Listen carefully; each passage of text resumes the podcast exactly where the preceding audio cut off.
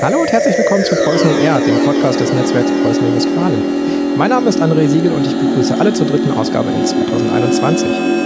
Ja, soviel zum Standardeinleitungssatz. Kommen wir nun zu etwas Neuem, nämlich unserem frisch gebackenen neuen Netzwerkpartner Haus auf Perdeke. Und zur Feier des Anlasses bin ich dann auch direkt mal für einen Podcast hierhin gefahren. Genauer gesagt ähm, bin ich heute ins Ruhrgebiet gefahren, noch genauer gesagt in den Kreis Unna und damit tatsächlich auch in meine Heimat. Um das Ganze dann auch noch mehr wie ein Heimspiel wirken zu lassen, sitzt mir gegenüber mit Arne Reimann, Kurator für die Museen Haus auf Herdecke und Schloss Kappenberg, dann auch noch ein alter Bekannter von mir. Arne, in diesem Sinne, besten Dank für die Einladung nach Hause und schön, dass ihr nun mit an Bord seid. Wir freuen uns sehr, dass wir mit dem Kreis Unna, besonders mit Museum Haus auf Herdecke, nun Mitglied des Netzwerkes sein dürfen. Das freut uns natürlich genauso. Ähm, Anna, ich habe es vorhin ja schon kurz erwähnt, du bist Kurator im Kreis Unna und damit offensichtlich wichtig für die Ausstellungen hier. Magst du das vielleicht nochmal etwas professioneller umreißen, was zu deiner Person sagen? Wo kommst du her? Was machst du hier? Was hast du gelernt, etc.? Also eigentlich bin ich ausgebildeter Kunsthistoriker, habe früh angefangen, Ausstellungen zu machen, ähm, habe aber sehr lange frei gearbeitet, bis ich dann hier 2017 beim Kreis Unna angestellt worden bin als Kurator. Kurator heißt aber hauptsächlich hier äh, Ausstellungsmacher für moderne und zeitgenössische Kunst.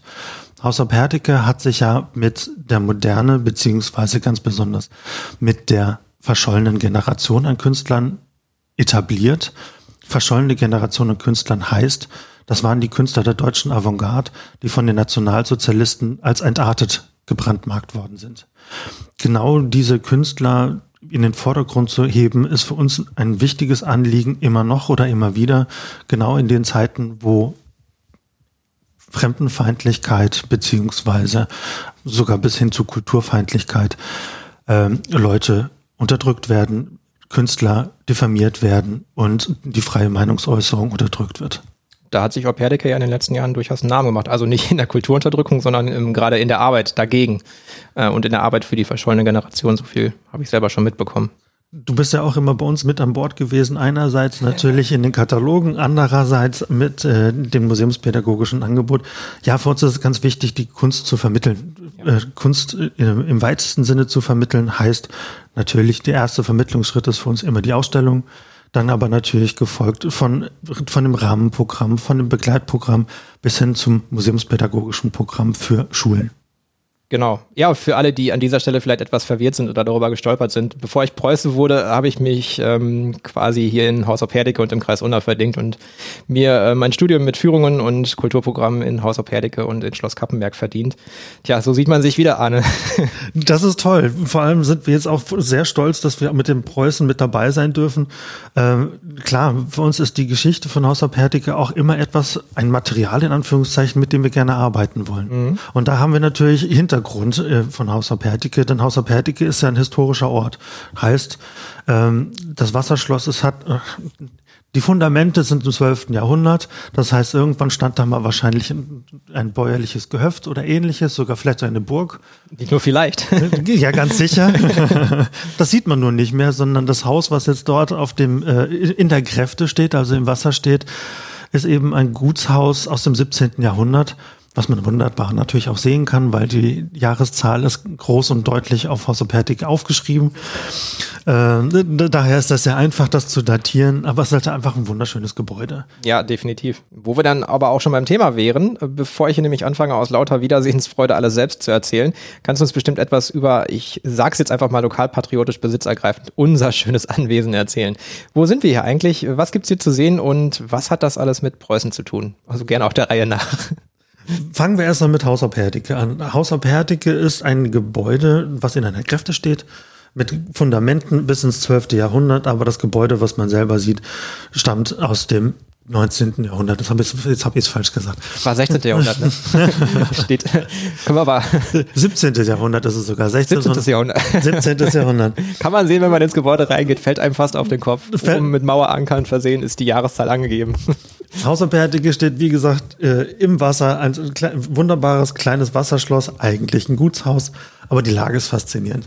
Ähm, Haus am Pertige liegt oben auf dem Haarstrang. Äh, das heißt, äh, oberhalb von Holzwickede mit Blick über das Ruhrtal ins Sauerland. Die Lage ist wirklich fantastisch, Blick nach Süden. Äh, Sie sollten auf jeden Fall mal nach Haus am Herdecke kommen und den Blick einerseits entweder aus den Ausstellungsräumen oder der Seeterrasse genießen. Wo wir dann gleich da, da Hashtag Werbung. Hashtag Werbung. äh, wobei wir bei der Nutzung des Hauses auf Herdecke sind. Natürlich ausgehend von der musealen Nutzung im ersten Obergeschoss ähm, ist Haus auf ein Ort für kulturelle Begegnung. Einerseits kann man, wenn man die Ausstellung besucht hat, unten ins Café gehen. Ähm, Im Café hat man die wunderbare Aussicht, wie gesagt, über die Seeterrasse ins Sauerland hinein. Äh, aber im Erdgeschoss befinden sich eben auch Räumlichkeiten, wo einerseits Hochzeit gefeiert werden kann, andererseits aber eben auch kulturelle Angebote des Kreises Unna stattfinden. Das heißt, die musikalischen Reihen, die kammermusikalische Reihe oder die weltmusikalische Reihe. Dort kann man ein breites kulturelles Angebot genießen. Das ist Haus Apertike selber. Wie gesagt, 17. Jahrhundert, aber es gibt eben auch noch die Nebengebäude. Die Nebengebäude stammen aus dem darauf folgenden Jahrhundert, also dem 18. Jahrhundert. So gab es eine stetige Weiterentwicklung von Haus Apertike. Und zu der ganzen Anlage gehört eben auch der Park dazu. Wir können davon ausgehen, dass dieser Park immer weiterentwickelt worden ist. Ich sage immer, das ist eine, ein Grundriss mit, von einer barocken Landschafts-, es ist ein Grundriss von einer barocken Gartenarchitektur, aber mit Einflüssen des englischen Landschaftsgarten. Heißt, wir können davon ausgehen, dass dieser Garten auch immer weiterentwickelt worden ist, so wie Haus Herdecke selber. Ganz wichtig war auch der Besuch von Ludwig Freiherr von Finke auf Haus Herdecke. Äh, denn Freiherr von Finke zählt zu den Gründungsmitgliedern des Vereins zur Beförderung des Gartenbaus in den königlich-preußischen Staaten. Er war 1815 äh, auf Haus ob Herdecke. Ähm, das hatten wir herausgefunden. ähm, äh, dass er Wer war das bloß? ich guck mal mir äh, gegenüber. Ja, Freiherr von Finke war eben, wie gesagt, auf Haus am Herdecke äh, wichtig für die Gartengestaltung insgesamt. Denn ich finde, man kann äh, in der Parkanlage von Haus auf Herdecke den Geist von Fürst Pöckler spüren. Äh, die ganze Anlage, die Wegeführung, äh, die Ausblicke und so weiter, finde ich, finde ich alles sehr wichtig zu sehen beziehungsweise aufzugreifen, denn es ist wirklich vergleichbar zu den, zu den Gärten, die Pückler entworfen hat zu dieser Zeit. Habe ich neulich auch in, einem, ähm, in einer Zeitschrift gelesen und habe mich da direkt an Operdeke erinnert gefühlt. Ich habe ja ähm, jahrelang Führungen da durchgemacht umso interessanter, dass wir genau da jetzt im Prinzip ähm, ein kernpreußisches Element gefunden haben von Haus auf. Das finde ich auch total faszinierend, weil wir haben diese Gartenanlage, Parkanlage eben so genutzt, ähm, dass wir dort seit einigen Jahren einen Skulpturenpark errichtet haben. Da ist er durch, durchgeführt hauptsächlich. Wir haben als Kreis Unna äh, von einer Erbin äh, von Raimondo Puccinelli 14 Skulpturen geerbt bzw. geschenkt bekommen mit dem Auftrag, diese auszustellen in der Öffentlichkeit. Wir hatten natürlich unsere Parkanlage von Haus am Pertike und wollten diese Parkanlage zu einem Skulpturenpark erweitern. Eine Skulptur stand ja schon bereits seit den 80er Jahren ungefähr dort in der Parkanlage drin. Von, von äh, äh, Cosmin Herestea? Ja. Cosmin Herestea, die beiden Pferdeköpfe. Ja. Das war auch der Ausgangspunkt zu sagen, okay, diese geschenkten Skulpturen möchten wir gerne einbetten. Und da haben wir uns eben auch ähm, Gartengestaltung, aus dieser preußischen Gartengestaltung Ideen geholt. Das heißt also Positionierung von Skulpturen äh, ganz klassisch in, in, in ein Wegekreuz positioniert oder so halt eben, dass Ausblicke auf diese Skulpturen vor den Pflanzen möglich war, dass die Pflanzen quasi der Hintergrund dieser Skulpturen gebildet haben. Also das ist eben auch nochmal unsere Weiterentwicklung dieses preußischen Erbes, dass wir dort die Skulpturen noch mit eingebracht haben. Das ist vor allem auch völlig legitim und mal ein interessanter Ansatz. Ähm, also Preußen, ich klaue jetzt mal einen Spruch von meiner Chefin, ähm, Preußen ist nicht unbedingt gleich immer Männer auf Pferden, ähm, sondern es gibt ganz viele Facetten von Preußen, eben auch eigentlich Facetten, die man so nicht mit Preußen in Verbindung gebracht hätte, wie zum Beispiel vielleicht Gartenarchitektur. Man denkt jetzt wahrscheinlich in erster Linie an Maximilian Friedrich Weihe, gibt ja sehr viele Landschaftsgärten, die von ihm entworfen worden sind und die man dann auch mit Preußen in Verbindung bringt. Aber ähm, jenseits von ähm, Weihe hätte ich jetzt nicht unbedingt in Landschaftsgärten Preußen gesucht und bin entsprechend umso überraschter, dass man es doch immer wieder finden kann. Vor allem in so einer kleinen Perle wie Haus Perdike. Richtig. Aber wir haben ja neben dieser Gartengestaltung, preußischen Gartengestaltung natürlich auch noch in Anführungszeichen einen Nutzgarten. Das heißt, wir haben äh, die Streuobstwiesen, was nochmal ein zusätzlicher Faktor ist, der preußisch eingebracht werden kann. Ah, da haben wir ja schon prominente ähm, Mitglieder bei uns mit äh, dem Freilichtmuseum Detmold. Da seid ihr also in guter Gesellschaft. Das haben wir auch direkt festgestellt. Wir sind ja vor kurzem zu der ersten, zum ersten Netzwerktreffen Preußen eingeladen worden. Äh, informativ, leider noch äh, alles online, aber also zum ersten Netzwerktreffen hier in ähm, diesem Jahr, beziehungsweise seit der, seit Ausbruch der Corona-Pandemie. Genau, und äh, das war schon ein toller Ansatzpunkt, weil wir haben direkt Kontakt aufgenommen zu eben genau diesen Partnern, die du genannt hast, ähm, um unser, unsere Streuobstwiese bekannt zu machen. Ja. Es ist ein, ein, eine wunderbare Möglichkeit, an dieser Stelle auch mal Werbung für das Netzwerk Preußen in Westfalen zu machen, über den Podcast hinaus. Sehr schön. Mittlerweile gibt es ja zum Glück wieder einen einigermaßen geregelten Museumsbetrieb und wie ich hörte, sind die Ausstellungen bei euch auch wieder sehr, sehr gut besucht. Also gestern ähm, habe ich mir sagen lassen, waren an die 300 Besucher in Opherdecke. Oh. Passt also zu dem Wetter. Ähm, aber wie habt ihr denn die letzten zwölf Monate ja auch mit Blick auf die Corona-Pandemie erlebt? Habt ihr ähm, ja neben den negativen Faktoren vielleicht auch ähm, Positives aus dieser Zeit ziehen können. Damit meine ich, habt ihr die Zeit nutzen können, um ja vielleicht Dinge anzugehen, die sonst liegen geblieben wären? Habt ihr neue Potenziale aufgetan? Seid ihr digitale Wege gegangen? Also im Prinzip ja, zielt die Frage darauf hin ab, was habt ihr gemacht im letzten Jahr? Das letzte Jahr hat natürlich für uns angefangen mit der Ausstellung nach Norden. Ähm, die Exilkünstler, das heißt also die Künstler, die vor den Nationalsozialisten aus Deutschland fliehen mussten, äh, Werke aus der Sammlung äh, Thomas B. Schumann. Eine Woche nach der Ausstellungseröffnung mussten wir pandemiebedingt schließen. Seitdem haben wir natürlich immer wieder versucht, wir haben wöchentlich oder spätestens zweiwöchentlich jeweils die, die Corona-Schutzverordnung durchgekämmt, was wir machen können, in welche Wege wir gehen können, ob wir wieder öffnen können, was auch immer. War natürlich so schnell nicht möglich. Dementsprechend mussten wir, wie andere Museen auch, gucken, wie wir fort, fortschreiten können, was wir leisten können, vor allem was wir digital leisten können. Wir haben angefangen mit Bordmitteln, heißt also hier mit den Kollegen des Kreises Unna, haben wir Bildbesprechungen eingesprochen in Kombination mit Kunstwerken aus der Ausstellung. Das Tolle ist aber, dass wir neben diesen Bildbesprechungen, die wir angeboten haben, und weiteren digitalen Angeboten, natürlich alles in Richtung Podcast, äh, sprachbasierte Angebote, dass die, sobald wir wieder öffnen konnten, vorsichtig öffnen konnten, wenige Leute in die Ausstellung äh, lassen konnten, dass diese Bildbesprechungen, die digitalen, mit dem QR-Code mit in die Ausstellung wieder zurückgeflossen sind. Wir hatten ja keine Möglichkeiten, Führungen anzubieten. Aber um dann die Kunstwerke vermitteln zu können, sind diese Bildbesprechungen wieder zurück in die Ausstellung gewandert. Das heißt also, das, was wir digital erarbeitet haben, ist wieder analog in die Ausstellung zurückgeflossen. Das ist für uns ein Riesenfortschritt und hat natürlich die ganze Digitalisierung rund um die Ausstellung ähm, befeuert. Wir sind jetzt inzwischen so weit, dass wir sogar mit Schulen kooperieren können. Äh, es gibt eine Plattform, ähm, die wir zusammen mit einer Schule nutzen, ähm, um dort auch wieder ein Schulklassenprogramm anbieten zu können auf der museumspädagogischen Ebene. Das heißt also, ist es wirklich so gewesen, dass die letzten zwölf Monate die Digitalisierung des Kunstbetriebes, besonders auch auf Haus am Perdike, wirklich befeuert hat?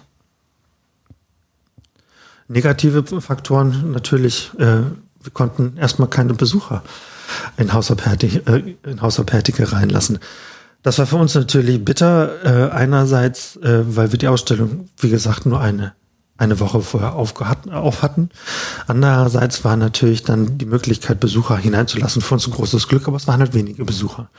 Wir haben dann oder wir konnten dann glücklicherweise entscheiden, dass wir die Ausstellung nach Norden wirklich massiv verlängert haben. Also eigentlich sogar so weit, dass wir einen kompletten Ausstellungszyklus von Außerpertik übersprungen haben und die Ausstellung nach Norden fast ein Jahr lang haben laufen lassen. Dementsprechend konnten die Leute das wirklich besuchen mit, mit verminderten Eintritt, so dass wir das Publikum dort aber auch in Anführungszeichen versorgen konnten mit dieser Ausstellung.